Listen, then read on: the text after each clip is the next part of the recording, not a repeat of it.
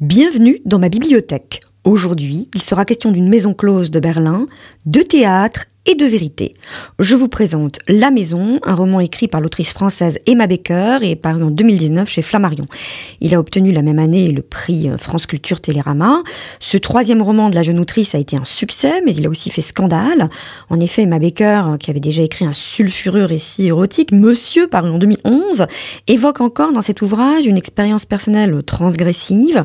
Elle a vécu pendant deux années en tant que prostituée dans une maison close à Berlin, où la prostitution est entièrement légal et considéré comme un travail. Le récit a beau s'appeler euh, roman, l'autrice euh, part bien d'une expérience personnelle, et c'est certainement une des raisons qui a expliqué pourquoi le roman a fait scandale. Pourquoi s'infliger une telle expérience?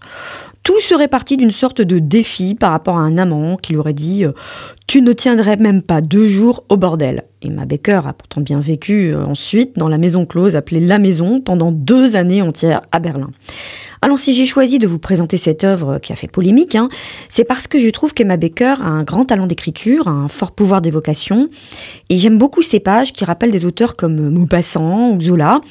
Elle décrit ainsi avec émotion les différentes chambres de la maison close, la chambre mauve, l'argentée, la blanche, la verte, la dorée, et aussi un rideau de théâtre pourpre. Lorsqu'on rebrousse chemin, après être passé devant le salon des hommes, il y a un vestibule d'où serpente un autre bout de couloir. C'est un poste d'observation primordial, insoupçonné de tout ce qui ne porte pas jupon. Le rideau de théâtre pourpre qui frissonne en permanence marque la frontière entre le monde du dehors et l'univers en vase clos que les filles réinventent chaque jour de 10 à 23 heures. Si la porte d'entrée s'entrebâille sur un homme, L'air froid est automatiquement réchauffé par la moiteur de la grande pièce à vivre qui palpite derrière le rideau. S'ils étaient plus attentifs, si le rut aveuglant et la house dame ne les entraînaient pas directement vers le fauteuil en cuir blanc, peut-être verraient-ils dans la fente du rideau apparaître et disparaître de longues jambes gainées de voiles noirs, la moitié d'un visage aux yeux plissés, des faux ongles qui maintiennent les tentures fermées. Tout m'attire derrière ce rideau mais en s'effaçant, le souvenir des chambres devient plus nécessaire.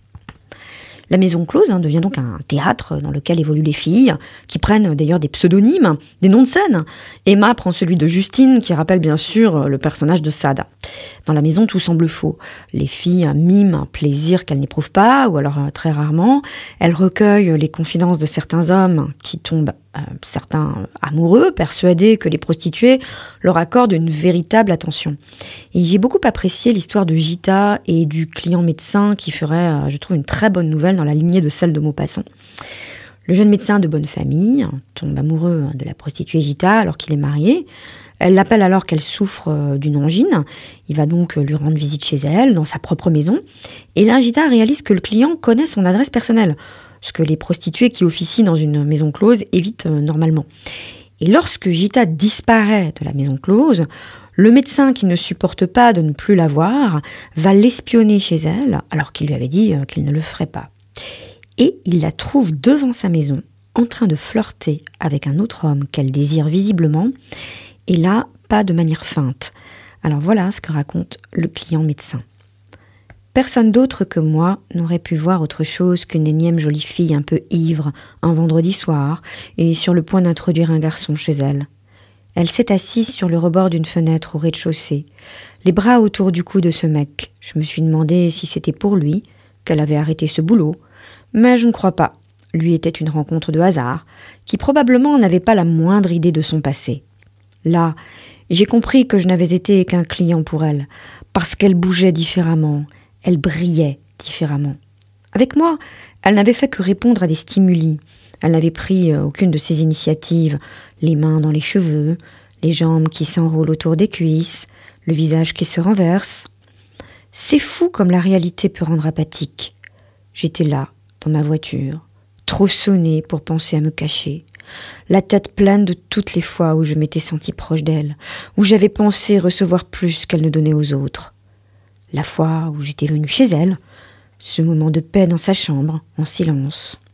Elle allongée sous les draps et moi assis sur le lit, à regarder sa pauvre gorge toute blanche. Je n'avais rien demandé de plus alors. J'étais content de cette proximité. Ce jour-là, j'avais rêvé qu'elle puisse tomber amoureuse de moi. Et d'un seul coup, en la regardant abandonnée au cou de ce mec, je me suis demandé si les voitures alentour étaient réellement vides, si je n'allais pas apercevoir les silhouettes d'autres clients comme glacés d'effroi, d'anciens clients pétris des mêmes illusions volant en éclats. L'illusion du théâtre de la maison close ne survit pas à la réalité, et pourtant, eh bien, ce sont des sentiments réels que cet homme éprouve. Alors, euh, on pourrait reprocher à Emma Baker d'oublier la réalité, justement, et c'est ce qu'ont fait les féministes, d'oser le féminisme, qui ont accusé, entre autres, hein, dans un texte, l'autrice de la maison de, je cite, glamouriser la prostitution. C'est vrai que la beauté du théâtre décrit euh, les clients sensibles qui tombent amoureux, ou encore certaines phrases comme euh, le bordel fait de toutes les putes des impératrices. Eh bien, ce sont des éléments qui peuvent déranger, voire choquer. Pour autant, je ne trouve pas qu'Emma Baker oublie dans son roman la réalité. Tout d'abord parce qu'elle montre très bien comment la prostituée doit cliver euh, sa personnalité, ses sensations pour exister. Le problème avec ce métier, c'est qu'au bout d'un moment, ton corps ne sait plus quand tu fais semblant et quand tu sens vraiment quelque chose. Il dit ses ventes avec force soupir sur les marches du jardin. Tu te donnes tellement de mal à bâtir cette indifférence, c'est tellement devenu un réflexe qu'il faut un certain temps pour que ton corps réapprenne à sentir. C'est ça le vrai problème dans le fait d'être une pute. Le reste, c'est rien, ce que pensent les autres, l'argent, la fatigue, supporter les mecs. Le problème, c'est les mascarades que l'on s'impose et qui deviennent la vérité. Et puis, euh, Emma Baker raconte aussi euh, la peur inhérente à la condition de prostituée, la violence potentiellement mortelle hein, de certains clients. Elle dit ainsi avoir été euh, violemment giflée par un homme manifestement sadique.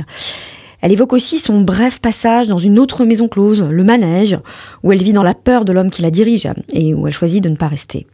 Et puis, les clients ne sont pas tous des romantiques amoureux, hein, loin de là.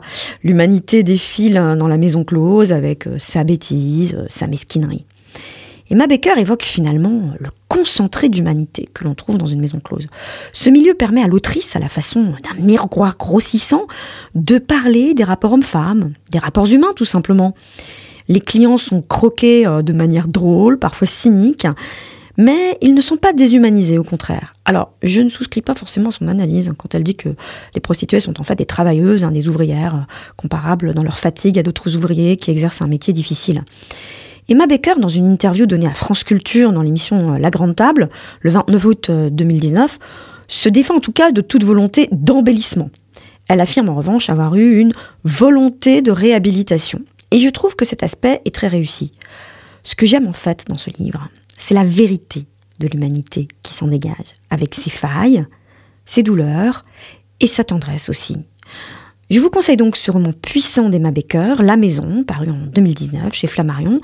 Vous ne serez pas forcément d'accord avec l'autrice, mais je vous garantis que vous serez marqué par la lecture de son ouvrage. Et puis, vous pouvez retrouver cette chronique sur urban-radio.com.